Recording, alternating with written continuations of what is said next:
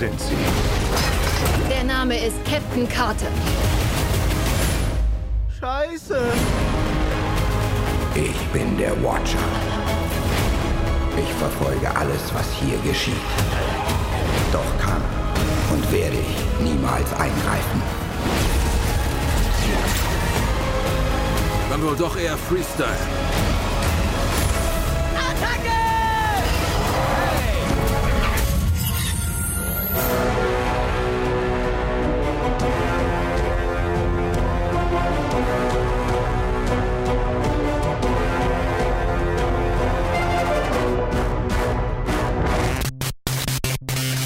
Back in Action mit ganz vielen Filmen sind wir hier mit unserer Review-Episode für diese Woche. Der Ted ist dabei. Hey.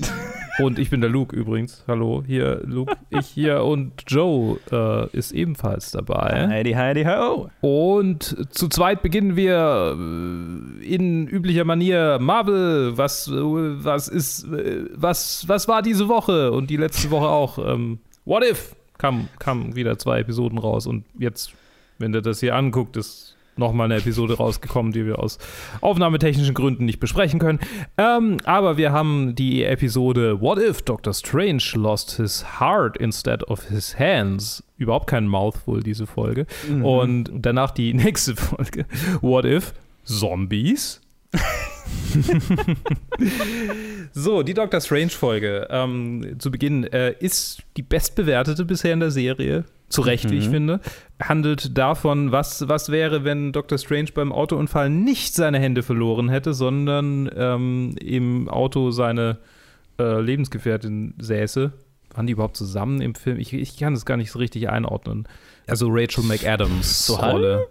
Ja. Ja, irgendwie so ein bisschen. Also wenn, wenn quasi die Frau, in die er verliebt ist, äh, mit ihm im Auto sitzt, wobei ich gerade dachte, wenn er überhaupt in irgendjemanden verliebt sein kann, außer sich selbst. Aber hey, ähm, das ist ja eine al- alternative Variante von ihm. Und Ja, ähm, diese Variante äh, äh, macht dann einen auf Groundhog Day, sobald er den Timestone in die Hände kriegt äh, und äh, versucht, die Zeit zurückzudrehen, um sie zu retten. Und merkt dann aber, dass es ein unumkehrbarer Teil des Universums, dieses Universums ist, äh, dass sie äh, sterben muss. Und äh, auf eine, er, er begibt sich quasi auf eine Quest der, des Machthungers, um so viel Power wie möglich äh, ranzukriegen, um sie dann zu retten. Genau. Joe, wie hat dir die Episode gefallen? Ganz, ganz cool. Also, ich, ich, ich fand sie sehr gut. Also, so, so gut, wie ich wahrscheinlich eine Cartoon-Marvel-Serie finden kann, tatsächlich. also, äh, ich, ich fand es schön, die Explorierung von ein bisschen was, was tiefergehendem. Ähm, vor allem halt gegen Ende der Episode. Ich meine, was ich ja am Doctor Strange-Film auch schon sehr geschätzt habe, ist der, der Wille, in der Bildsprache sehr abstrakt zu werden und sich also visuell schon sehr viel zu trauen. Und das haben sie hier natürlich auch sehr schön weitergeführt, finde ich. Das hatte schon sehr was, naja, was Comicartiges natürlich. Mhm. so, äh, gerade das, das Ende der Episode, ne, das war sehr, sehr cool. Also sehr klassisches Horror, äh, kla klassischer Horrorfilm. So ein bisschen ne, Horrorfilm-esk. Auch mit, naja, vom, vom, von der Grundmotivation auch so ein bisschen Frankenstein-artig oder so. Mhm. Das war cool. Also ja, es hat mir, hat mir sehr viel Spaß gemacht. Sehr viel äh, trippy Visuals, sehr viel abstrakter Horror. Sehr schön. Ich meine, ich, ich fand jetzt Doctor Strange selber nie so den wahnsinnig spannendsten Charakter. So. Nee, Aber- und man muss auch sagen, dass ähm, das Voice Acting hat, wie ich finde, so ein bisschen drunter gelitten, dass äh, hier ähm, Bungho Colin Datch gecastet wurde.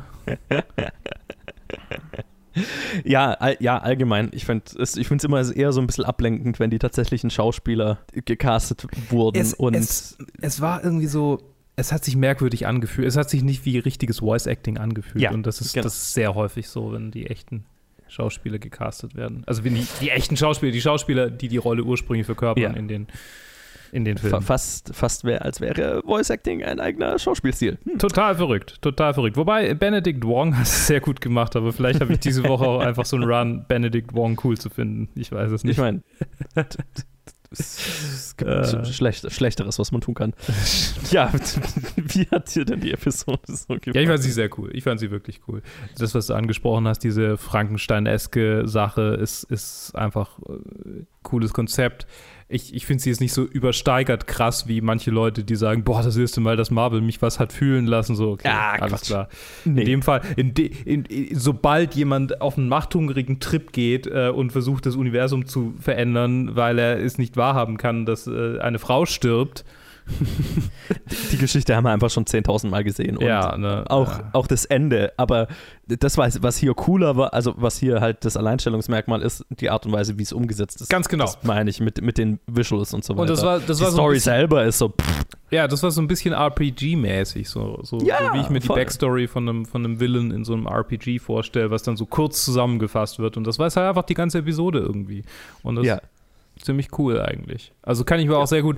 Ich meine, äh, bei, solchen, bei solchen Serien wie What If denke ich häufiger auch an diese ähm, Einspieler, zum Beispiel Einspieler aus Kill Bill, Ja. wo die Backstory von, äh, oh Gott, ähm, der, der, der Yakuza-Chefin da, ähm, ja, ich weiß nicht mehr, wie sie heißt, Ja. ähm, äh, gezeigt wird. So einfach, einfach was, was so ein bisschen das alles ein bisschen aufbricht und das, Mhm. hat hier einfach gut getaugt wieder. ja, war, war schön. Apropos schön. Apropos schön, Zombies sind auch schön. Sehr schön nämlich. Vor allem, wenn sie die Kräfte von Marvel-Superhelden haben, was ich sehr witzig finde, weil Zombies ja eigentlich, eigentlich nicht wirklich irgendwas mit dem zu tun haben, was sie vorher Yeah. waren. Aber in diesem Fall scheinbar schon, weil hier das Zombie-Virus von schon wieder. Äh, scheinbar ist Hank Pym irgendwie ähm, ein Problem. So. Hank Pym ist einfach so ein, so ein Ding im Universum, der sollte eigentlich nix, nicht existieren. Ja, ja, ja. So, das, das ist einfach zu viel, zu viel Macht, die bei ihm liegt. Confirmed. Hank Pym hat das Zombie-Virus äh, mitgebracht, äh, als er im Quantum Realm nach äh, seiner Frau sucht und äh, kommt dann als Zombie zurück. Beziehungsweise sie kommt als Zombie zurück, er kommt als Zombie zurück. Beide. Ja, sie beißt ihn im Quantum Realm und beide kommen als Zombies Beide kommen zurück, ne? Ja, genau. Und ähm, relativ schnell werden durch die Zombie-Kräfte, ähm, also durch die äh, Avenger-Zombie-Kräfte, fast alle auf der Erde mit dem Virus gebissen. Und Bruce Banner kommt quasi am Anfang von Infinity War zurückgebeamt auf die Erde und sagt, Thanos is coming, is coming und die Erde hat vollkommen andere Probleme als Thanos. Noch. Noch. Ah, ja. Ähm, genau, also ja, die Zombie, das, der, der infamous Zombie-Comic äh, wurde jetzt hier filmisch umgesetzt. Wie hat dir das denn gefallen? Ja, es war ganz nett, ne? Ja, ja, ich glaube. Also- ja, ja. Wenn man schon als großer Zombie-Fan in diese Episode reingeht, ist da jetzt nicht mehr so viel drin, Mhm. hatte ich so das Gefühl, weil das halt schon so den super Klischee-Zombie-Film erzählt, halt, Mai, die Zombies haben Aber halt halt stellenweise sehr schnell. Kräfte. ja. Ja, genau. Also es erzählt es sehr schnell und sehr, also sehr unnuanciert natürlich auch deswegen. Ne, es ist was 20, 30 Minuten Episoden, logisch. Was mir hier am meisten Spaß gemacht hat, war Zombie Wanda. Einfach Mhm. als Konzept und weil es cool umgesetzt war, sehr, Ja. auch, äh, auch wieder sehr Horror-Comic-esque und äh, so, weil Horror-Comics stellenweise die einzigen Comics sind, die ich vielleicht hier und da mal lese. Das mochte ich. Einfach auch wieder vom Visuellen her, ne? wie auch in der Doctor Strange-Episode davor. Sonst, sonst war es nett. Also, ich habe jetzt nicht so viel Kick daraus gekriegt, irgendwie Zombies mit den Kräften der Avengers zu sehen. Das war jetzt nicht, Hm. also, das war jetzt nicht, was ich aus meinem Leben vermisst habe. Ja.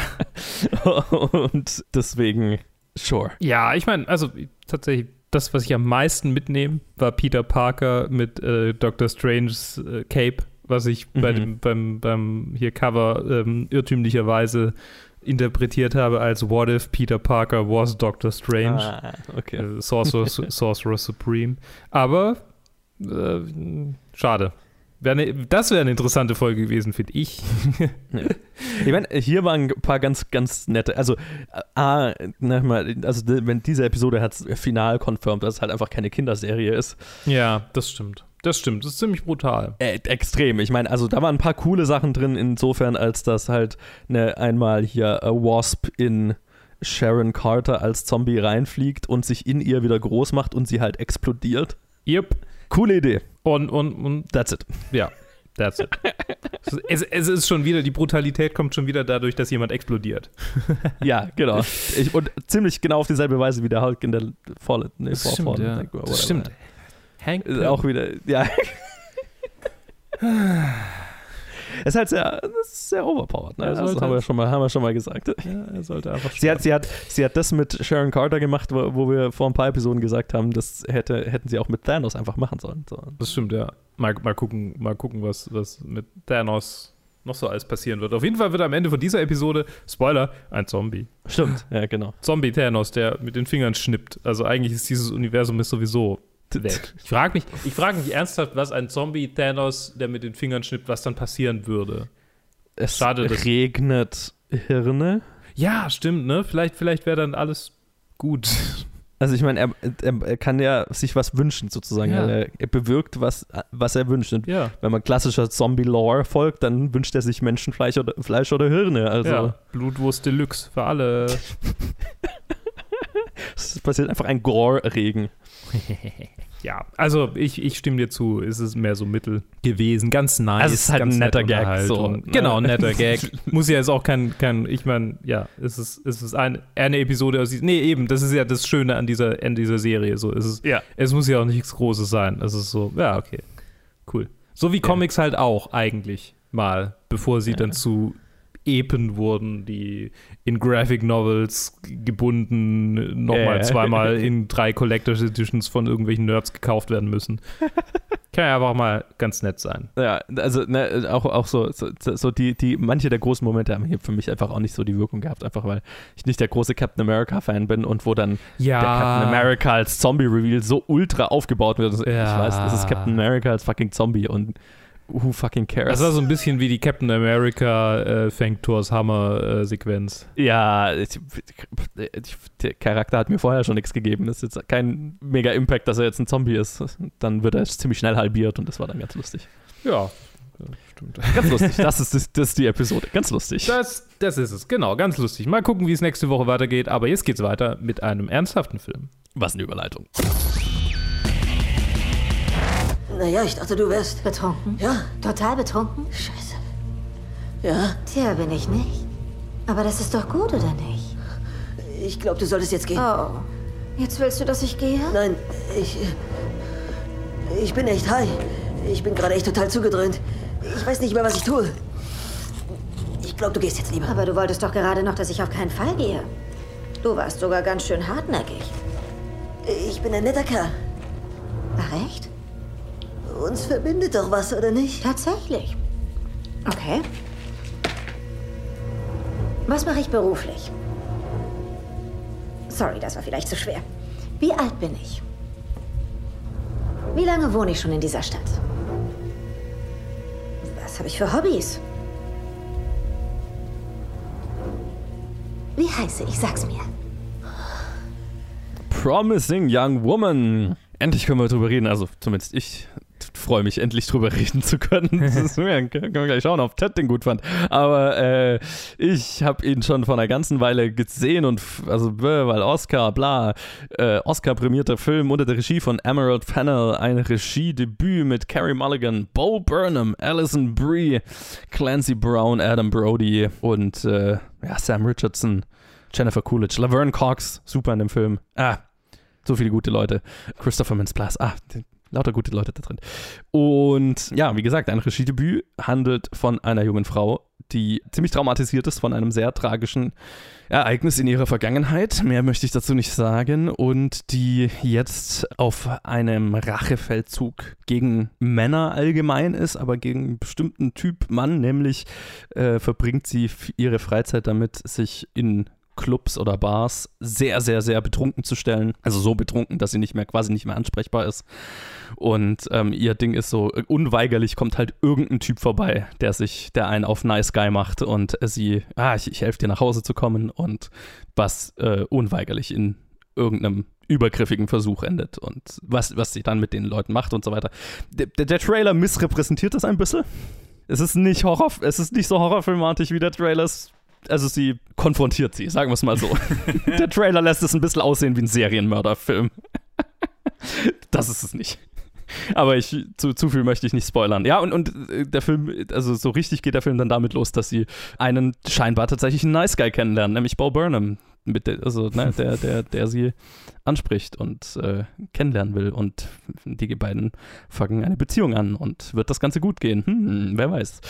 Ja, ich fand den Film ja großartig und jetzt haben wir, glaube ich, jetzt haben wir tatsächlich sehr interessantes, sehr interessanten Kontrast, weil ich habe Teds Bewertung auf Letterboxd gesehen. Das ist ungefähr das Gegenteil von meiner Bewertung. Also.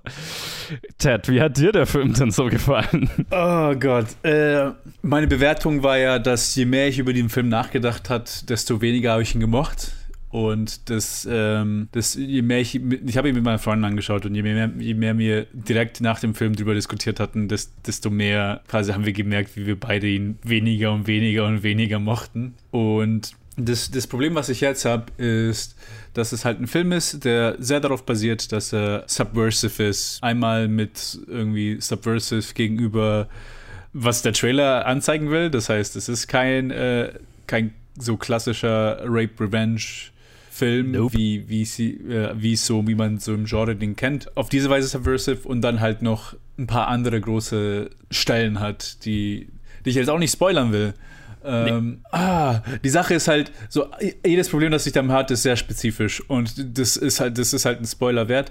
Aber wenn ich das irgendwie umschreiben könnte, würde ich sagen, der Grund, wieso ich ihn nicht mochte, ist, dass ich dann mit näherer Analyse von, vom Film mehr und mehr enttäuscht von dem Film war, weil ich weil ich, ähm, ach Gott, ich weiß gar nicht, wie ich das sagen soll, ohne, ohne irgendwas zu spoilern. Nee, also die Sache ist die, während wir den Film geschaut haben, und viele Sachen, die ich sehr appreciaten kann. Ich mag, äh, Laverne Cox war gut. Ich mag die Dynamik ach, mit so Bo Burnham, weil ich habe das Gefühl, so, so mit den Sachen, wo ich ihn gesehen habe, ich habe das Gefühl, dass vieles vielleicht auch einfach nur so von ihm so in seinen Szenen mitgeschrieben wurde, vor allem da, wo er funny sein will, weil es einfach sich er sich richtig so anfühlt, wie so wie ich ihn in anderen Sachen gesehen habe und so wie ich ihn auch in seinen eigenen Shows gesehen habe. Und die ganze Dynamik hat mir sehr gefallen zwischen den Anfangs. und, und natürlich war auch der Film für mich sehr interessant wegen der Prämisse, worum es in dem Film geht. Und ich war bereit, den so zu feiern, wie, wie ich gesehen hatte, dass Johannes ihn gefeiert hatte, als er ihn gesehen hatte. Aber, oh Gott, ja, leider, leider sollte es das nicht sein.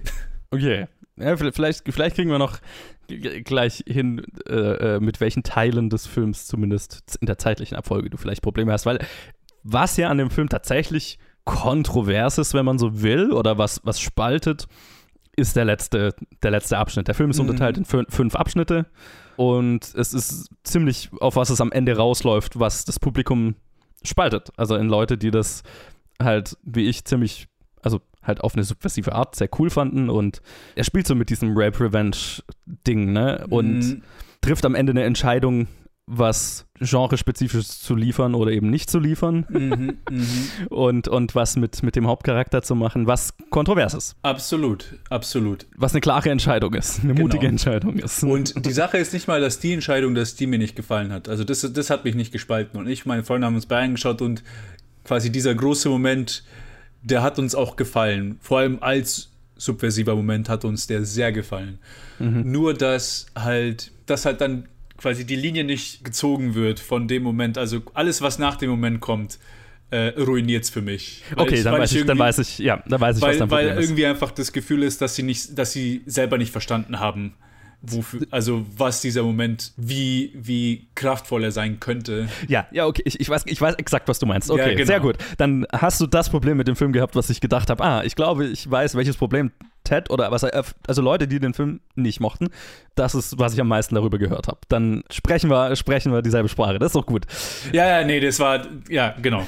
Und im, im Prinzip ähm, das eigentliche Ende nach diesem Moment hat ja. dann quasi unsere, also meine Konversation mit, mit einer Freundin äh, so ins Rollen gebracht und dann haben wir halt quasi darüber geredet, was wir dafür, da, davon halten und dann ja. irgendwie so sind wir dann über diesen ganzen Film gerollt und irgendwie hat es dann so angefangen bei mir zu klicken, so, ah, okay, und da, da hatte ich auch Probleme und so, so im Nachhinein, mhm. wo ich dann mehr drüber nachgedacht habe. Und es ist halt alles sehr stark im Kontext vom Ende, weil das mir ein sehr, also weil, weil mir das Ende, also das absolute Schluss, halt so, so einen ganz anderen Kontext zum kompletten Film gegeben hat.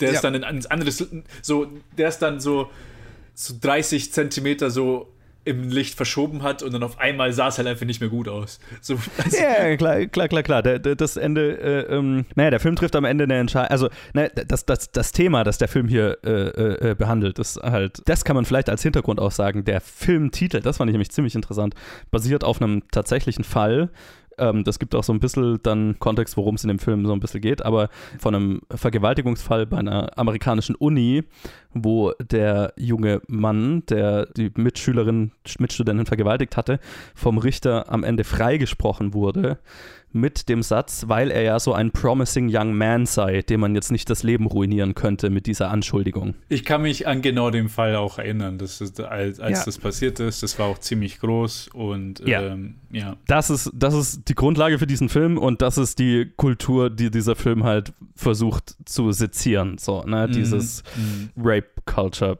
keine Ahnung, wie man es wie man's, wie man's nennen will. Und ja, die Welt, in der sich Frauen bewegen. Sage ich jetzt mal so, ne?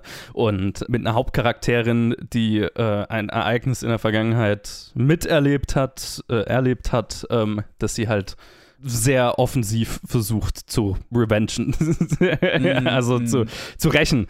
Und äh, aber halt auf, auf ihre sehr eigene Art. Und ich fand es halt tatsächlich sehr, sehr smart geschrieben, das Drehbuch, nicht nur deswegen, weil, also und ich meine, der Film entscheidet sich halt gerade am Ende dann nicht, nicht die die schwerfälligste Route zu gehen und auch nicht die, also der Film trifft am Ende eine Entscheidung, die eine klare Aussage über die Realität, in der, in der wir leben, aussagt und entscheidet sich dann am Ende aber doch einen Film draus zu machen. Ja, so, ja. Äh, und, und nicht auf die, diesem einen Kommentar stehen zu bleiben. Und das ist eben, wo, also womit ihr ja auch offensichtlich auch das Problem hattet, was ich öfters gehört habe, was mir aber tatsächlich ganz gefallen hat, ähm, weil der Film will so sein, ähm, ah, mir fallen nur englische Sprichwörter die ganze Zeit ein. Ja, ja, der, ja. der Film wants his cake and eats it too. Also ne, der, der Film versucht beides zu machen. Er will diesen äh, sehr, sehr mächtigen Kommentar auf unsere tatsächliche Gesellschaft geben und gleichzeitig ein unterhaltsamer Film sein und dir so eine Catharsis da auch noch mitgeben. Und ähm, nein, das fun funktioniert äh, geschmacklich für einen oder für, für, für einen nicht. Für mich hat es extrem gut funktioniert. Und ich fand es war ein extrem smart geschriebenes Drehbuch und gespickt dann einfach auch mit, mit wahnsinnig guten Schauspielern. Also Carey Mulligan ist so gut in, in dieser Hauptrolle und hat so viel Trauma und Schmerz zu verarbeiten und äh, ist gleichzeitig aber halt auch noch, es ist so ein Charakter, die, die so extrem gebrochen ist, aber deswegen halt auch extrem witty und zynisch. Also und, und äh, da auf, auf dieser Ebene einfach sehr viel Spaß macht. Und die, die Kombination mit dann noch Bo Burnham, der halt auch einfach ein äh, sehr charismatischer Darsteller ist, also nicht nur halt ein guter Comedian sozusagen. Ähm, und die Beziehung, die die beiden anfangen, ist so genuine und macht so viel Spaß und macht dieses Ende nur noch, macht den, den, den Rest des Films nur noch umso fieser. Es ist wahnsinnig schwer, über diesen Film spoilerfrei zu reden. Mm, Ja, es ist echt schwer. Holy fuck. Es ist echt, Also, es ist echt schwer. ich, um allgemein einfach so einen Kommentar zu dem Film zu machen. Ich fand ihn extrem geil geschrieben. Ich freue mich riesig. Ich finde auch, er hat es total verdient, das Drehbuch, den Drehbuch-Oscar gewonnen zu haben dafür. Das ist ja der Oscar, den der Film letztendlich gewonnen hat. Er war nominiert für mehrere, also für sechs, sieben, acht, ne? ja, für einen Haufen, ja. ja, für einen Haufen Oscars nominiert, gewonnen hat er eben für das Drehbuch und das war der, wo ich auch das Gefühl hatte, der, der ist am meisten verdient. Für mich hat er extrem gut funktioniert. Auch stilistisch, holy fuck, was ein, was ein Regiedebüt. Der Musikeinsatz, die visuelle Umsetzung, es ist so ein, ein starker Einstieg von Emerald Fennell als Regisseurin, dass ich unbedingt sehen will, was sie als nächstes macht. Und fuck, was ein, was ein Talent. Also hat mich, der Film hat mich sehr umgehauen.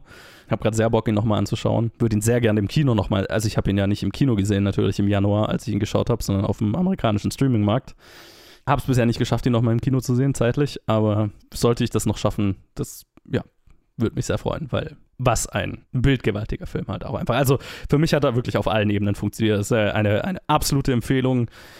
Ist ein Film, der aktuell eventuell Nummer 1 auf meiner Top 10 des Jahres wäre. Hm, interessant. Äh, von mir, von meiner Seite, also für mich war es halt auch bis zum Schluss, ich, ich hatte, also wie, wie gesagt, ich konnte vieles appreciaten und ich hatte auch äh, an Stellen auch eine gute Zeit mit dem Film, aber er ist auch, auch ohne diesen Turn, also auch ohne diesen Shift, den das Ende für mich gemacht hat, war er trotzdem ähm, halt irgendwo so, so im Mittelfeld mit wie, wie viel ich aus ihm herausziehen konnte, weil ich einfach auch mir ich glaube, einfach nur anderes gewünscht hätte, auch währenddessen und dann erst im Nachhinein realisiert hatte, dass, dass ich mir noch viel, viel anderes, also quasi, dass das, dass ich es wirklich nicht mochte, was ich gesehen hatte. Und ich finde es aber trotzdem einen interessanten Film gesehen zu haben. Das heißt, ich würde trotzdem auch, von mir würde ich würde ich ihn eigentlich auch empfehlen zu sehen. Obwohl ich ihn eigentlich nicht mochte, weil trotzdem er noch genug drin hat, dass er, dass er es wert ist, finde ich. Okay, ja, das ist, das ist schon mal eine Ansage. Und ich meine, der Film hat ja offen, also so, so ein Film finde ich fast spannender als, äh, also wenn, wenn, wenn wirklich sehr starke Meinungen in beide Richtungen hervorgerufen werden, was der Film ja durchaus tut. Finde ich, hat der Film irgendwas richtig gemacht, wenn, wenn alle Meinungen so irgendwo im Mittelfeld wären. Das, das sind meistens die Mhm. weniger interessanten Filme, die sich auch weniger getraut haben. Der Film traut sich extrem viel und es funktioniert für einen, aber es funktioniert für einen nicht. Aber Mhm. allein davor vor ziehe ich schon meinen Hut. Selbst wenn es für mich nicht funktioniert hätte, wie du ja auch gerade gesagt hast. Also es ist ein Statement. Ja, ja. Und äh, es, es ist, es, hier wurden Entscheidungen getroffen und das ist ja auch schon ein Wert in sich. Ja, absolut. Und wenn ihr das irgendwas mal in Depth von uns hören wollt, dann gibt uns die Challenge und dann werden, Ja. werden, werden sich Johannes und ich nochmal da, rein, da reinschmeißen. Echt so, wenn, wenn uns irgendjemand diese Challenge gibt, dann reden wir da auch noch spoilerig total drüber, weil das war jetzt echt schwer. Ja, das war, Gerade. das war so dieses irgendwie so, einfach so, einfach nur stoppen und so, äh, was kann ich sagen? Äh, nein, äh, nein. Und dann irgendwie jetzt hin und drum herum reden, das war jetzt ein bisschen anstrengend. Gut, also irgendjemand gibt uns die Challenge, bitte. Und äh, dann holen wir das nach. So, und jetzt spielen wir einen Trenner. Dr. Florence Weaver wurde heute Morgen brutal ermordet in ihrem Haus aufgefunden. Kanntest du sie? Nein, aber ich habe sie sterben sehen. Ich sehe Dinge.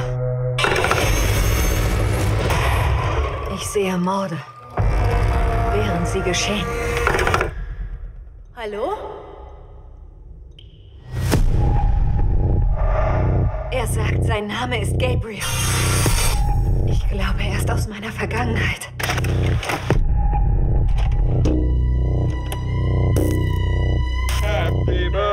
Was du auch durchgemacht hast, bevor du in unsere Familie kamst, es hat dich so verletzt, dass ich es mir nicht entfernt vorstellen kann. Hör auf, das zu sagen. Maddie, mit wem redest du da? Gabriel. Ist der dein Fantasiefreund? Fantasiefreund? Fantasiefreund? Er ist der Teufel. Malignant von James Wan ist der neue Film von James Wan, in dem mitspielen Annabelle Wallace, Maddie Ha- Hassan, äh, George Young, Nicole Brianna White, Jean, Jean Louisa Kelly, Susanna Thompson und viele mehr. Und es ist ein äh, für James Wan vielleicht ein bisschen untypischer Horrorfilm, da er gar nicht mal so viele Jumpscares hat. Und ein Film, über den wir auch ähm, jetzt nicht so wirklich wahnsinnig viel sagen können, weil wir sehr schnell ins Spoiler-Territorium kommen. Ähm, einer. auf den, auf den ersten Blick äh, geht es äh, um eine ähm, junge Frau, die äh, Albträume hat. Und in diesen Albträumen gibt es quasi eine gesichtslose Figur, die äh, einzelne Leute ähm, nachts in ihrer Wohnung aufsucht und sie dort tötet. Und ähm, am nächsten Morgen stellt sich heraus, äh, dass diese Personen tatsächlich auf diese Weise getötet wurden. Also so ein bisschen, keine Ahnung, wie, wie, wie Harry Potter Voldemort dabei zusieht, wie er, wie er, wie er tötet. So. so, so ein bisschen, so, so, fühlt sich, äh, so fühlen sich diese Träume an, so wie in Episode 5. Sind visuell weitaus besser umgesetzt, wie ich finde. genau. Und ähm, ja, wir, wir folgen quasi de, der Frau dabei, wie sie versucht zu ergründen, was da, was da abgeht. So, Joe, wie hat dir der. Film gefallen? Also, ähm, für die ersten zwei Drittel war es ein ganz brauchbarer, unterhaltsamer Horrorfilm. für das letzte Drittel ist einer meiner Lieblingsfilme des Jahres. Und ist einfach nur pures, ne, wenn Fantasy Filmfest wäre, Fantasy Filmfest Gold Ja. in seiner absoluten Durchgeknalltheit. Und ich habe absoluten Respekt vor James Wan und auch vor den Leuten bei Warner Brothers, die gesagt haben, ja, hier, äh, du hast uns mehrere Milliarden Dollar eingespielt mit deinen Filmen. Mach, was du willst. Wir hinterfragen das jetzt nicht. und der letzte, also die letzte halbe Stunde oder so ist schon wild. Ja. Ja, ist sie, ist sie. Ähm, Und, und das wusste ich sehr zu schätzen. Äh, Und da, da kommt auch meine sehr hohe Bewertung tatsächlich her. Davor war es ein unterhaltsamer Horrorfilm, aber nichts Besonderes. Und dann nimmst du einen Turn und dann wird es sehr geil. Ja. Ich glaube, das wird dir wahrscheinlich relativ ähnlich gegangen sein, wobei Absolut. du natürlich den Twist schon vorher wusstest, also oder halt äh, er, erahnt hast. Ich habe ihn erahnt tatsächlich, was, was total verrückt ist. Weil, ja, was heißt total verrückt? Ich meine, man kann ihn schon. Ich glaube, ich glaub, es ist so ein 50-50-Ding. Es- Irgendwie habe ich, hab ich richtig, habe ich das richtige Gefühl gehabt. Und er, Dein, er deine, hat, deine Fantasie war abgefuckt genug, meine ich. ja, ich meine, er, er hat so ein paar Hints gedroppt. Also ich meine, es gibt einen Hint, der ist sehr, sehr, sehr offensichtlich. Also es ist ein musikalischer Hint. Oh, ja, gut, ja. Den, den habe ich schon erkannt, aber das, dann den habe ich nicht so weit Punkt, geführt. Ab dem Punkt dachte ich so, okay, das muss irgendwas damit zu tun haben. okay. Wie kann das aussehen? Und dann, dann habe ich gesehen, wie die, der, der Slasher-Killer sich bewegt. Und dann dachte ich so, hm, Ah, Okay, Okay. okay, krass. Habe ich nicht gezogen, die Verbindung. ja. Übrigens, ähm, da haben sie ja eine, eine so eine Contortionist, Kont Kontortionistin gecastet dafür. Ist ja auch kein Mhm. CG, echt cool. Finde ich echt cool. Ja, sehr cool, sehr cool. Ja, und, und ich finde es interessant, ich meine, es sind so viele unbekannte Gesichter. Ich habe noch nie, ich habe keinen einzigen in diesem Film vorher schon mal gesehen. Tatsächlich, glaube ich. So bewusst zumindest. Also ich habe das Gefühl, Annabelle Wallace und Maddie Hasson kamen mir bekannt vor. Okay, vielleicht, vielleicht habe ich. Ja, ja, okay, Annabelle Wallace habe ich schon in vielen Filmen Ah, in gesehen. Annabelle hat sie mitgespielt. Und echt, die waren X-Men First Class, echt? Ja, ja. Hm. Naja, gut. Ich schmeiß mich mal kurz rein. Ich habe so die ersten zwei Minuten, bevor mein Internet abgekackt ist, gesehen. Hat das irgendwie mit dem Rest vom Film, also sind die, weil da habe ich ein paar Ja, Schauspieler ja, gekannt. das hat was damit zu tun. Also es Diesen ist nicht, männlichen Doktor, den, den kannte ich von irgendwo. es ist, Okay. es ist nicht, es ist nicht vollkommen un, ohne Verbindung. Man Nein, nein, es, es, es, es wird irgend, es hat mit dem Gesamtfilm was zu tun und aber als revealed wird, was die da behandeln, diese Doktoren, ab da geht der Film off the rails. Yep. Und der Reveal ist sehr gut gehandha gehandhabt. Und der, der ist richtig, der ist, der ist so, der hat mich an Science erinnert, so ein bisschen. Okay, äh, habe ich noch nicht gesehen. Aber ja, aber halt so an den, den ich meine, das ist der, der, der, der Science, der, der ikonische Science Reveal. Ist doch glaub- Science, oder? ich, Naja, ich will, will jetzt nichts spoilern. Ähm, Okay. Weder zu Science noch zu diesem Film. Hier, Maddie, Maddie Hasson habe ich tatsächlich, God Bless America, da hat sie die. ja, ja. ja, ich habe sie in We Summon the Darkness, habe ich sie gesehen. Ah, We Summon the Darkness. Ah, ah, ah, ah. Ja, nee, aber genau, also ein, ein hervorragender Film. Ja, ich, wir können Also spoilertechnisch, er, er, er ist technisch gut umgesetzt, er ist, er, er ist halt für das Ende, also wie du gesagt hast, das Ende ist halt wirklich, da wird es richtig, richtig cool und richtig abgefuckt und abgefahren. Man, man guckt ihn für das Ende, er ist auch definitiv nur was für wirkliche Horrorfans, Ja, weil der Film hat sonst nicht viel zu bieten, Nee. außer, ich meine, außer dass er halt sehr abgefuckter Spaß ist. Aber ja, Ich meine, am Anfang hat, hat man so kurz das Gefühl, oh, der macht irgendeinen, weil ne, sie hat am Anfang einen ähm, gewalttätigen Freund und ja, äh, oh ja. der kommt, der kommt sehr gewalttätig dann ums Leben und da hat man, hatte ich so das Gefühl, uh, ein, das ist eine, eine Aussage über häusliche Gewalt, die der Film treffen will, nee, nicht wirklich. Also Nee, es ist, äh, es war der, so. der, der, ich glaube nicht, dass der Film irgendeine Aussage treffen will. Das ist einfach so, okay. Wir hatten eine sehr abgefuckte Idee und jetzt machen wir einen Film drumherum. und haben den meisten Spaß, den wir damit haben können. Und Spaß hat der Film allemal. Und holy fuck, ist er blutig. Oh ja. Er ist, der, ist, der ist ganz schön brutal. Ja. Also, und auf dieser Ebene kann ich den Film extrem empfehlen, aber halt, ne, Ja. Nee, wenn also, man sich schon mal zum Fantasy-Filmfest hat hingezogen gefühlt, sonst. ja, ja, es ist, es ist, es ist ein, es ist ein Film für die Slasher-Freunde, weil er halt Ja. quasi zwei Drittel Slasher ist. Und dann ist er ein Film für die What the fuck passiert hier eigentlich, Freunde?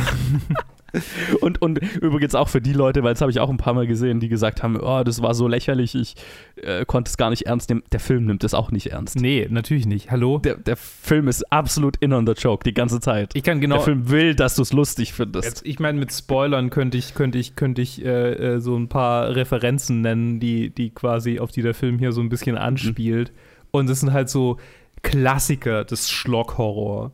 So die absoluten Klassiker. Also wenn man quasi guckt, so, okay, was ist so, was ist so Schlocky-Horror, was man irgendwie besoffen ähm, abends angucken kann in einer Gruppe, dann, Ja. dann kommt man auf die Filme, auf die der Film hier Bezug nimmt. Malignant ist ein B-Movie von einem sehr kompetenten Regisseur mit einem großen Budget. Ja, und ich Aber meine, im Herzen aber das ist es Problem ein ist halt, B-Movie. Ja, und das Problem ist halt, was heißt das Problem? Ich meine, das, was dann manche Leute vielleicht von diesem Film abturnen wird, ähm, weil eben das passiert, die geht dann ins Kino, weil er im Kino läuft. Was Ja, ich ja grundsätzlich gut finde, aber halt, Ja. da, das zieht dann halt irgendwie die falsche Crowd für diesen Film ins Kino, die dann halt da irgendwie äh, enttäuscht sein werden, vermutlich. Ja, das ist halt auch absolut so ein Film, der einfach ein Kult-Following sich aufbauen wird, mit der, oder ja, Ja. schon dabei ist, aber Ja, ja. das ist kein Massenhit. Ja. Kein Horror, Ist kein neuer Horrorklassiker. Der ist als Kultfilm angelegt und genauso wird er auch bleiben. Ganz genau. Und ich werde ihn nicht vergessen. Nein, ich glaube nicht, dass man den vergessen kann, wenn man ihn einmal gesehen hat. Holy fuck. Also ja, schaut ihn euch an. Ihr werdet ihn nicht wieder vergessen. Ich glaube, Leute können den schon, schon möglich, den zu vergessen, wenn man dumm ist. Ähm, Ja, bestimmte Bilder. Ja, na, das stimmt. Okay, ja, Okay. Das, das war unsere kurze Review ohne Spoiler zu Malignant. Guckt ihn euch auf jeden Fall an, wenn ihr auf Horror steht. Auf abge abgefahrenen, abgefuckten, spacey, space-based Horror. Okay, ja. Trainer. Schließe ich mich an. Trenner. Ladies and gentlemen, As you can see, we have control of the plane. Ist alles gut, mein We want this operation of ours to go off without a hitch. If not, Elias! use your imaginations.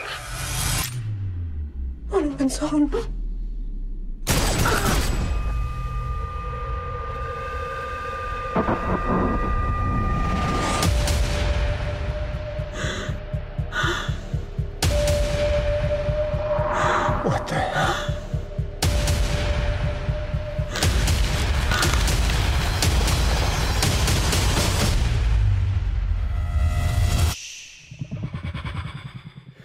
Zu einem weiteren Horrorfilm, der jetzt schon eine ganze, ja, einen Monat, einen Monat, zwei Monate raus ist, aber ich habe ihn jetzt erst gesehen. Ich hatte ihn lange auf der Liste.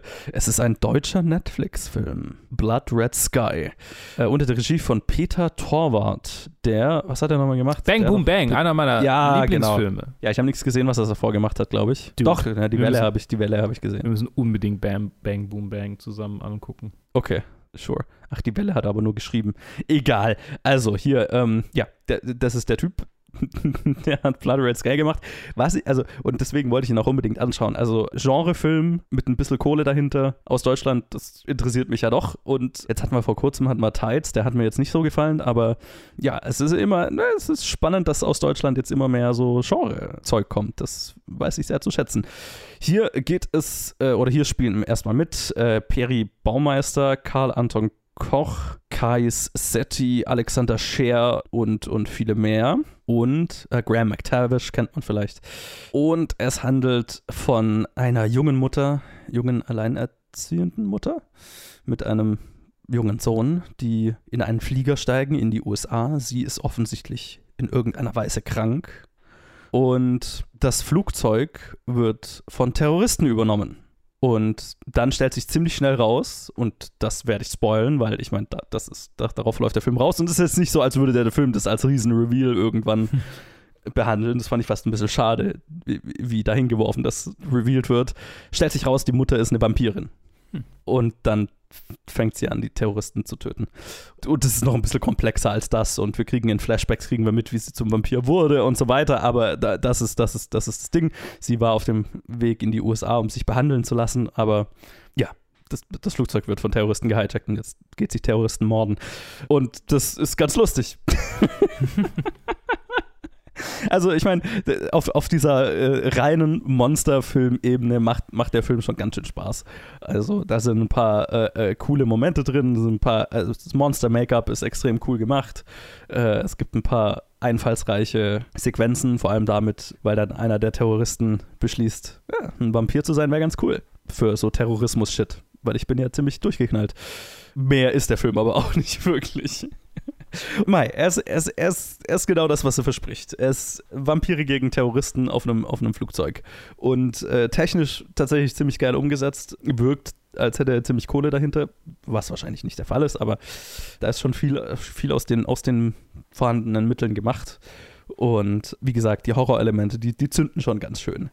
Storymäßig ist es jetzt nicht, nicht, nicht der tiefste Film, was man jetzt vielleicht auch von Vampiren gegen Terroristen auf einem Flieger nicht erwarten würde. Aber ja, da, da sollte man jetzt, glaube ich, nicht zu viel für erwarten. Auch schauspielerisch gibt es Höhen und Tiefen.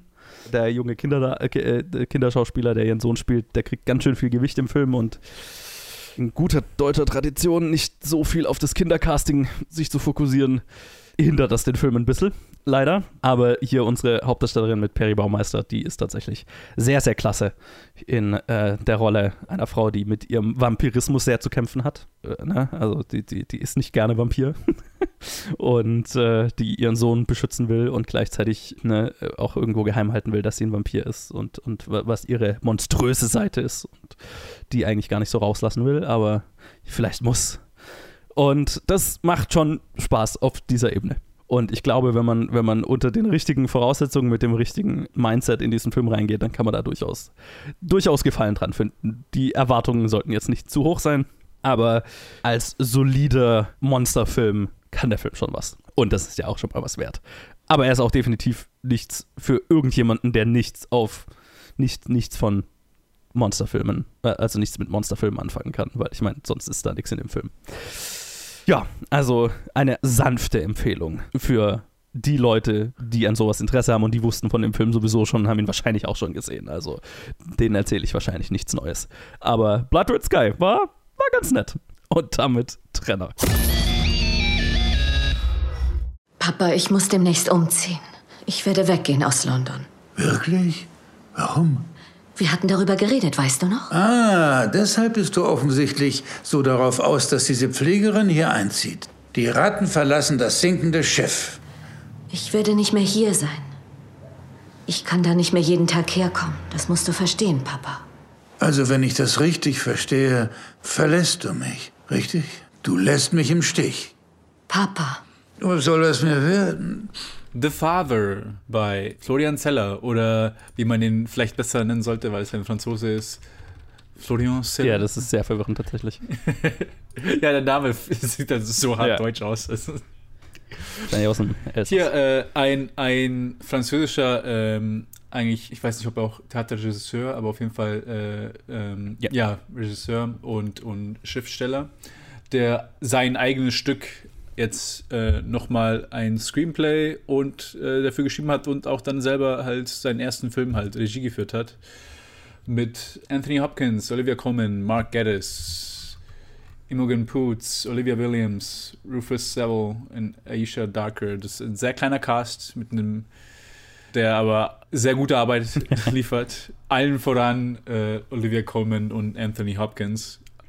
Und dann nochmal, allen, voran nochmal Anthony Hopkins nochmal nochmal so ein Stück drüber. Und hier geht es im Prinzip geht's hier um die Beziehung zwischen Tochter und Vater und, und einem alten Vater, der ähm, an Demenz leidet. Und ja, ich habe, ich glaube, ich habe zwischen den Reviews mal gesagt, jetzt kommt noch ein Horrorfilm weil so, zu den anderen Leuten, weil so habe ich mich gefühlt, als ich diesen Film gesehen habe. Weil äh, ist auch wieder so ein Film, wo man dann auch nicht, äh, jetzt auch nicht zu viel sagen will, weil halt auch viel auch darauf äh, basiert, dass man halt nicht wirklich weiß, auf was man sich so einlässt. Ich glaube, das Gimmick würde ich schon verraten. Das, das Gimmick ist, das schon? ist schon bekannt. Also damit würde auch beworben. Alles schon bekannt. Okay, weil ich wusste zum Beispiel gar nichts von dem Film. Ich dachte einfach, das wird, das wird eine traurige Story zwischen Tochter und Vater und halt traditionell erzählt und halt äh, auf einem Stück basierend quasi sehr playig. Aber hier das Gimmick ist, dass Anthony Hopkins, das ist quasi ein kompletter unreliable Narrator quasi ist, der man, man kann sich nie sicher sein, was er was er sieht, ob das wirklich passiert ist oder ob er sich so vorgestellt hat. Er, es gibt zwei Schauspieler, Mark Geddes und Olivia Williams, die so jede Rolle übernehmen, wenn er eine Person nicht mhm. wiedererkennt. Und als ich das gecheckt habe, fand ich, das, das war auch ein, ein starker, starker Moment. Also wir sehen quasi eigentlich den gesamten Film aus seinem aus seiner Perspektive.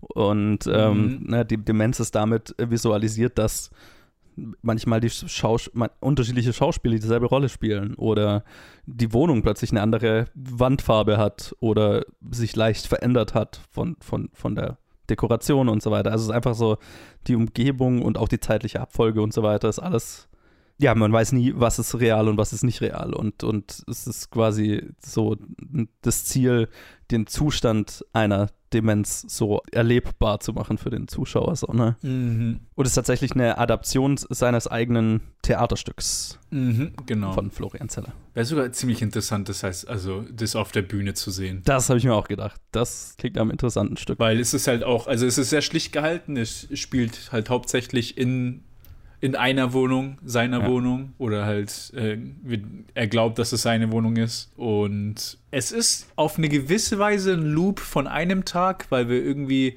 Szenen verbinden sich im Nachhinein, äh, die, so, als ob, es- als ob sie irgendwie so out of order erzählt werden, aber man kann sich halt auch nie wirklich sicher sein, weil wir ihm folgen und quasi, quasi sein Mhm. Leben aus seiner Sicht sehen, ja, es hat es schon so, eine, so ein gewisses, irgendwie so, so ein conscious Flow, wo wir ihn einfach so quasi, wir erwarten einfach so eine, normal in die nächste Szene Ja. zu gehen, normal in den, nächsten, ins, in den nächsten Raum zu gehen und einfach, dass da eine Kontinuität ist. Aber da gibt's halt, als, da ist halt keine Kontinuität, weil du kannst denn so quasi von einem Raumwechsel zum nächsten kannst du dir nicht sicher sein, wo sind wir denn jetzt Ja. eigentlich und was passiert hier halt und wer, wer sind die Leute und welche Informationen, die wir von vorher gehört haben, stimmen oder stimmen nicht.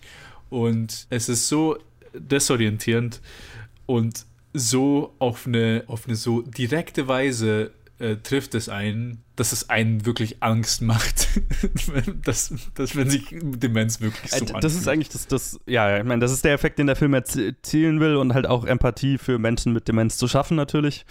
Und auch irgendwo, ich glaube, wenn ich Mhm. mich recht erinnere, das war auch so die Verarbeitung von Florian Zellers Umgang mit der Demenz seines Vaters, glaube ich, oder so. Also fühlt sich auch sehr persönlich an, der Film damit, ne? Also Mhm. quasi der Versuch zu verstehen, wie sich so jemand, also jemand mit dieser Krankheit fühlen muss.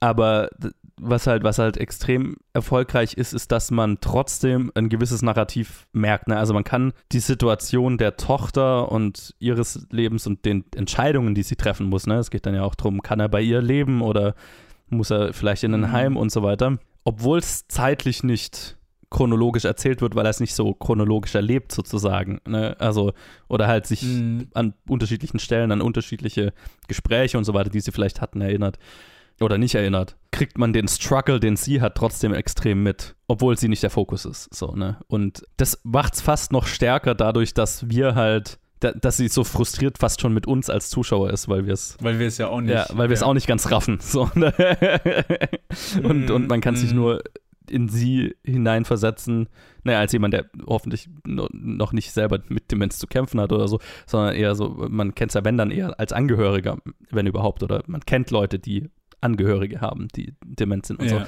so. ja. Und dadurch, dass man es aus von der Außenperspektive auf die Angehörigen schaut, sozusagen, macht es deren Situation fast schlimmer. Also das ist schon, es ist ein sehr interessanter Ansatz. Es ist ein Ansatz, der einmal funktioniert wahrscheinlich so. Ne? Also es ist jetzt nicht, nicht Ja, ein Stil, in dem du jetzt lauter Filme machen könntest. Nee, es funktioniert einmal als eine, wirklich so ein, ein singuläres Auseinandersetzen mit dieser einen Krankheit. Und das ist Genau. Experiment. Und ein zweiter Film, ja. ein zweiter Film, der dasselbe, dieselbe Thematik machen will, kann das eigentlich nicht wiederholen. Nee, das ist, das ist eine, einmalige Sache und das uns hat also extrem gut funktioniert. Also es ist, es ist verrückt, wie gut es funktioniert. Weil es, wo ich das Ja, erste ja. Mal gehört habe, was das Gimmick dieses Films ist, habe ich, mir- hab ich gedacht, okay, also das ist halt irgendwie ein, ist ein Gimmick-Film so, ne? Also, Ja, ja. okay, I, I get it, I get it. Ist, okay. Du verwirrst mich, um, um mir das irgendwie klar zu machen, aber dass es halt auch emotional funktioniert, das ist die Kunst hier und, und das, das ist sehr beeindruckend, finde ich. Es ist extrem beeindruckend. Natürlich auch voll, ähm, voll getragen von, von, von der Performance von Anthony Hopkins, für die er auch zu Recht den Oscar gewonnen hat. In einem der awkwardesten Momente der letzten Oscar-Verleihung, ja. ich habe es sogar gelesen, ich sehe, ich, ich wollte unbedingt die Trivia mal reinschauen, um zu sehen, ob das äh, gestimmt hat mit dem Vater, aber das konnte ich jetzt Ah, nicht okay. nach, nachsehen. Aber äh, zum einen ist es ist er jetzt wieder der älteste Mhm. Schauspieler, der jemals einen Oscar gewonnen hat. Und zum anderen hat Zeller ihm schon vor vier Jahren gefragt oder eine, eine Nachricht gesendet, um ihn für dieses Projekt zu begeistern. Und hat auch in keinster Weise vorgehabt, mit der Produktion weiterzugehen, if, wenn keine Antwort von Oh, ihm wow, kommt. okay. Also er hat einfach nur er hat einfach gewartet, weil er wusste, dass, okay, Hopkins ist mein Mann für, für, für diese Rolle. Ja, also krasse Einstellung. hat sich gelohnt, würde ich mal sagen. es hat sich extrem gelohnt. Also ich war, ich war echt umgehauen. Also auch zum Schluss hin wird es dann so, es ist eine, haben wir auch eine extrem emotionale Szene zum Ende und die hat mich dann auch sehr getroffen und eigentlich so, so dann halt dieser ganze Film, weil es der drückt schon so ein, so ein, so auf einen, ich, ich kann es gar nicht wirklich beschreiben. Es ist einfach äh, emotional sehr stark und hat mich sehr, sehr berührt. Ja. Ist auch äh, auf, natürlich deswegen wieder nicht so eine vollumfängliche Empfehlung in dem Sinne, sondern man muss schon irgendwie wissen, worauf man sich hier einlässt. Es ist ja, ja, absolut. kein spaßiges Kinoerlebnis. Ist jetzt auch nicht, wo ich sagen würde, okay, den müsste man unbedingt im Kino gesehen haben. So, ne? Also ich habe ihn ja auch nicht im Kino gesehen und der hat, der hat genauso gut zu Hause funktioniert. Ja, würde mich fast interessieren. Also ich habe jetzt keine Angehörigen, äh, also ich habe das Glück, keine Angehörigen mit Demenz zu haben. Deswegen, ich weiß nicht, ob das nicht fast too heavy wäre, wenn man, wenn man damit im Alltag wenn so. Wenn man das selber, ne, ja. Weiß ich nicht, ob das, ob das da nicht ein bisschen too much ist, ob man, ob man sich in dieses, ob man sich da noch zusätzlich reinbegeben muss. Aber ja, es ist mächtig, ob man, ob man, ob man sich das antun will, ist, dann muss dann jeder für sich selber entscheiden. Aber ich kann es auf jeden Fall nur empfehlen. Ja, absolut auch von mir. Ich weiß, der äh, äh, Johannes hat schon gesagt, dass ein paar Filme waren seine Favorites vom, vom Jahr. Und ich weiß nicht, ob der hier zählt. Ich weiß nicht, wann genau er rauskommt. Ja, ja, dieses Jahr. Äh, nein, ich meine, weil hier steht immer 2020. Ich, ich ja, das war in den USA. Genau. Aber ja, das ist äh, für mich ein starker Contender, dass er, also mein, mein, mein Favorite Experience dieses, dieses Jahr war, dieser Film. Okay, krass. Also ja, eine starke Empfehlung mit dem Kaviar, dass dass man schon wissen muss, was man, was man sich hier anschaut. Starker Kontrast zu Malignant auf jeden Fall. Und damit würde ich sagen, Überleitung zum Trenner. letzten Film.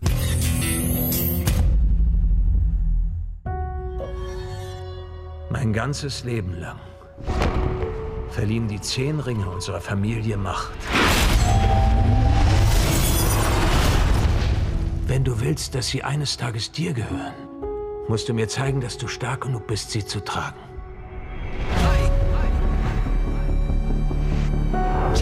Du bist das Werk all jener, die vor dir kamen.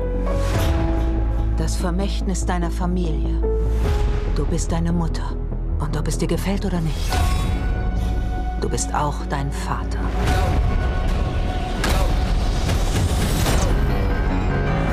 Ich sagte meinen Männern, Sie könnten dich nicht töten, auch wenn sie es versuchen.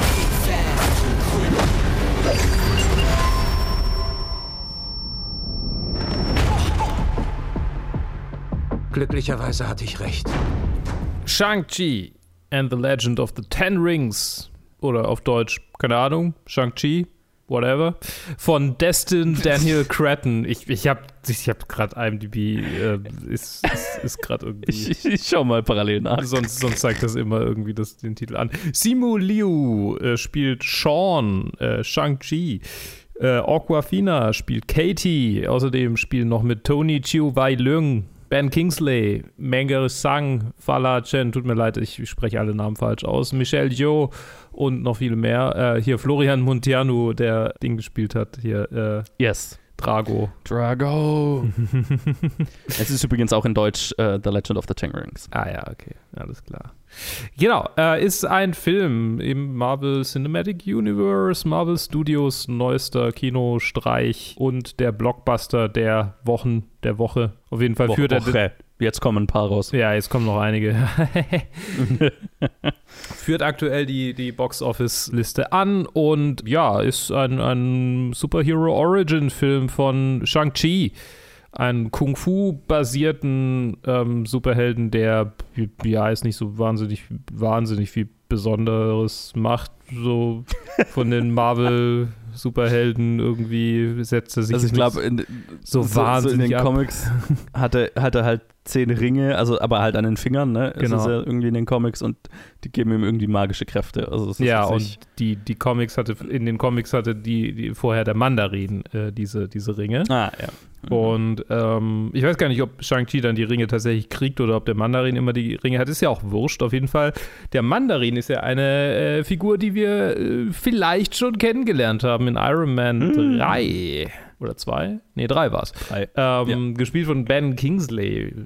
falls sich Leute daran erinnern. Und hier treffen wir es quasi auf den tatsächlichen Mandarin, der aber nie als der Mandarin bezeichnet wird, weil die tatsächliche Darstellung des Mandarin in den Comics ähm, ganz schön rassistisch Uh, und äh, ich finde das sehr gut, wie sie das jetzt so umschifft haben eigentlich. Also Nee. kann ich jetzt erst so richtig appreciaten, äh, was sie da mit ben, ben Kingsley gemacht haben. Das ist eigentlich schon ziemlich lustig. Und er taucht auch wieder auf in diesem Film, was äh, für mich persönlich ein willkommener Comic Relief war. Und ich war im Kino tatsächlich in diesem Film und das Kino hat es hart gefeiert. ja, ja, bei mir auch. Äh, Und ich meine, ich konnte mich irgendwie drauf einlassen, hat Spaß gemacht. War, war Ja. Ja, ich meine, tatsächlich ist ja das hier jetzt das andere Disney-Experiment. Ne? Der hier ist ja nicht auf Disney Plus parallel Ja. erschienen. Genau, das, ist jetzt so, funktioniert das noch und die Box-Office-Ergebnisse scheinen dem recht zu geben, weil er ganz schön gut ja. einspielt.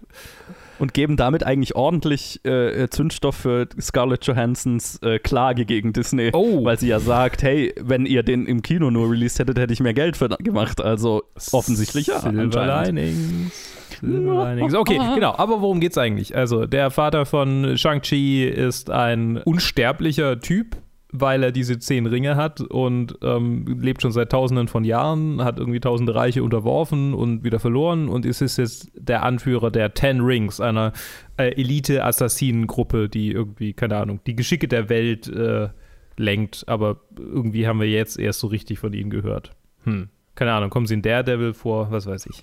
Äh, ich kann mich nicht mehr erinnern. Es fühlt sich so an, als sollten sie in Daredevil vorkommen, aber vielleicht Nee, da ist es doch irgendwie The, the Hand. The Hand, stimmt, genau. Anderer Der andere. Assassinenclan. Ja, ich meine, die einen sind Japaner, die anderen äh, Chinesen. Keine Ahnung. Sure.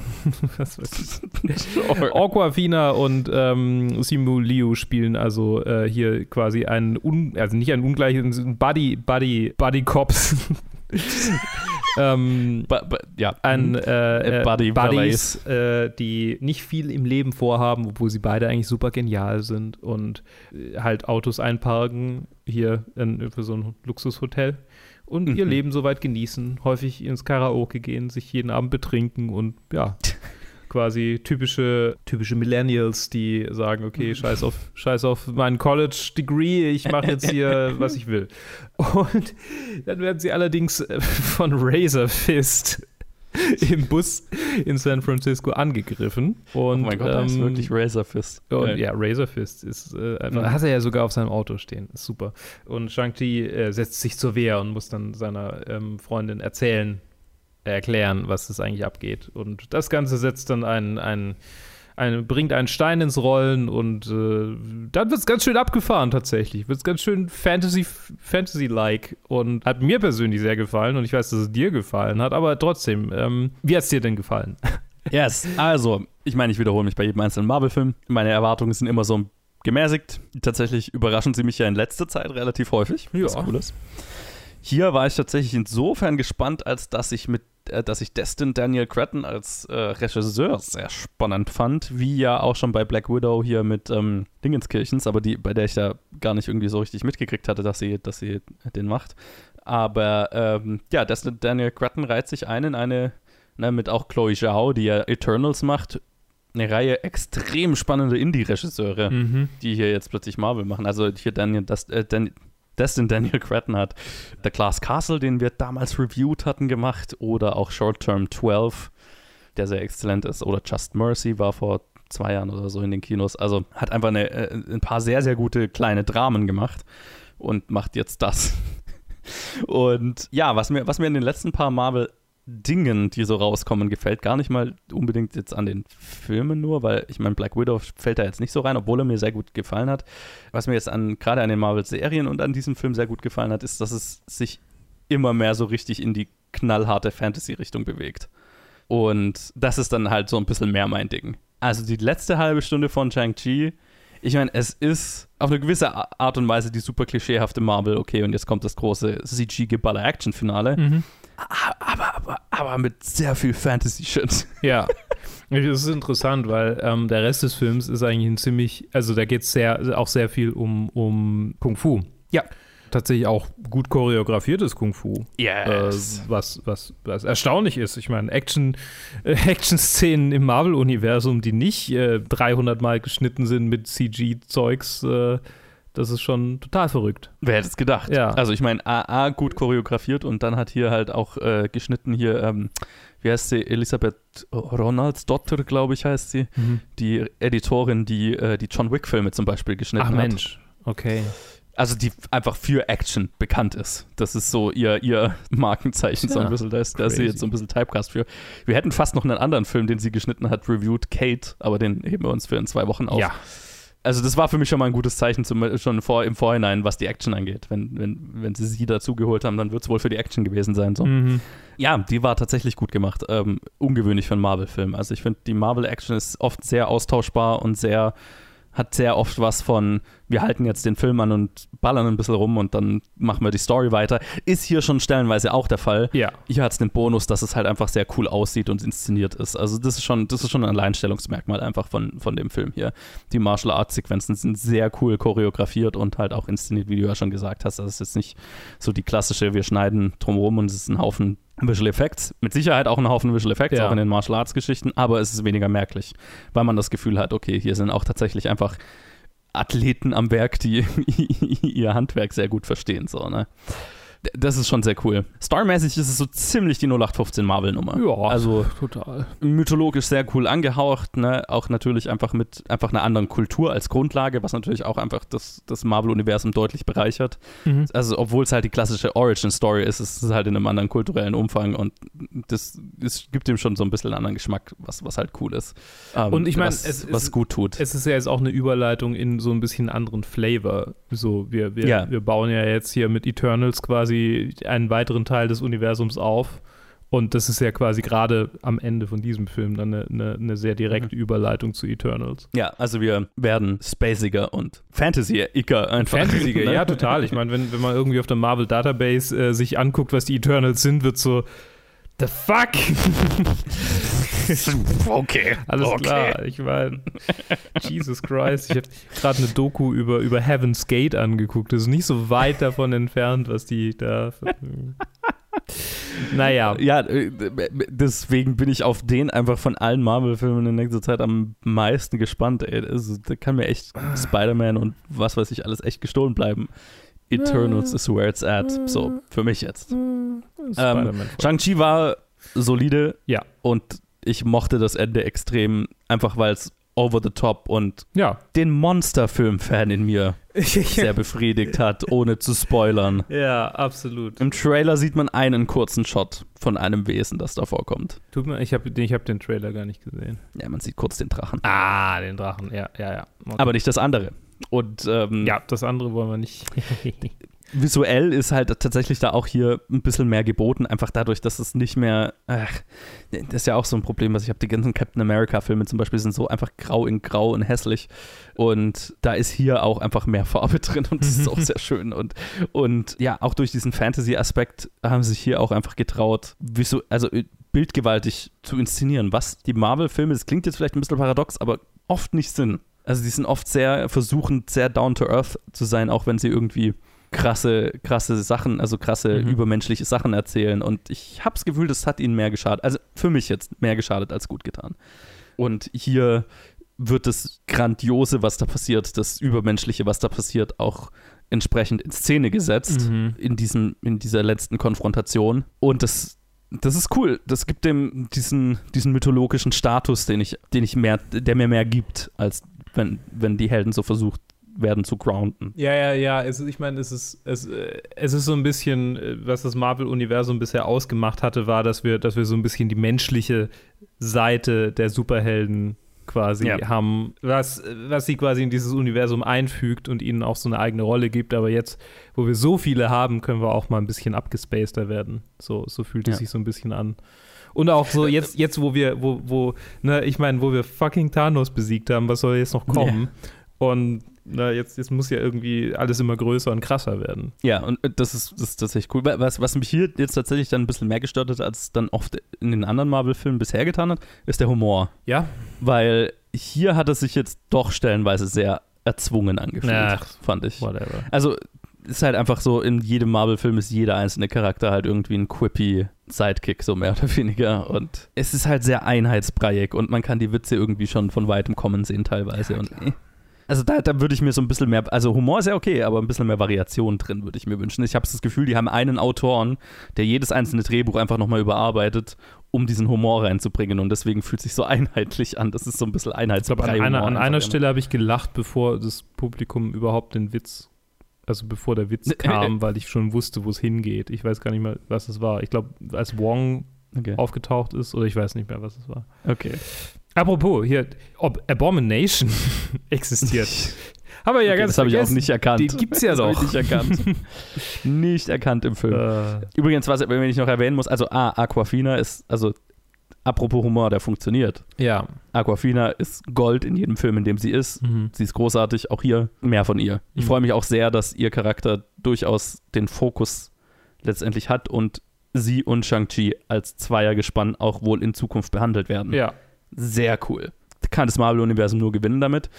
Und wen ich auch sehr cool fand, war Menger Sang als seine Schwester. Ja, ja, ja, ja, die war auch ziemlich cool. Ich Die mein- muss ich auch noch hervorheben. Sehr cool. Ja, die ähm, Badass ist tatsächlich ihr erster Credit What? auf IMDb. Das ist ihr Krass. Filmdebüt.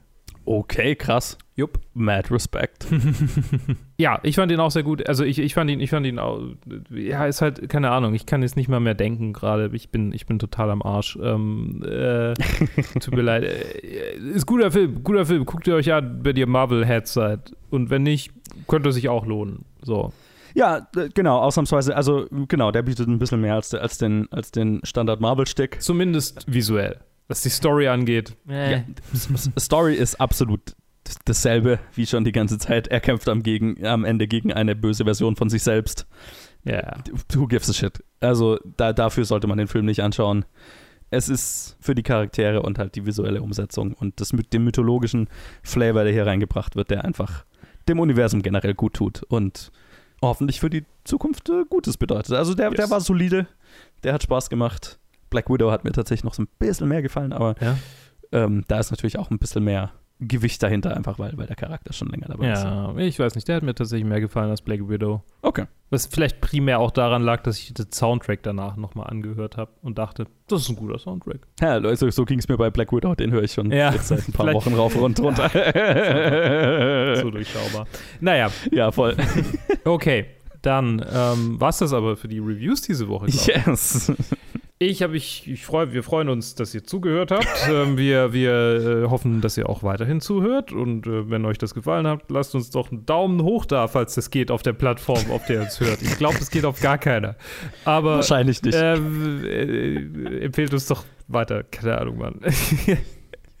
Daumen hoch dafür, dass Luke sich jetzt hier gerade krank durch die Aufnahme gequält Durch hat. zwei Aufnahmen. Ich bin so am Durch Arsch. zwei Aufnahmen. Äh, äh, genau. Ah. Das, äh, Ja, äh, und, und wir hören uns dann demnächst wieder, wenn wir ähm, in den Reviews über nochmal 1000 Filme reden. Dune. Ich habe ich hab kurz gedacht, dass es jetzt irgendwie so ein Inception ähm, Dön ist und dann. es ist halt einfach, es klingt so. Ja. Oh Mann, Villeneuve. Villeneuve. Hyped. Ich, ja nicht. Ich bin für nichts gehypt. Ich bin absolut Okay. jaded für immer. Ja. Gut, bis dann. Well, bis dann.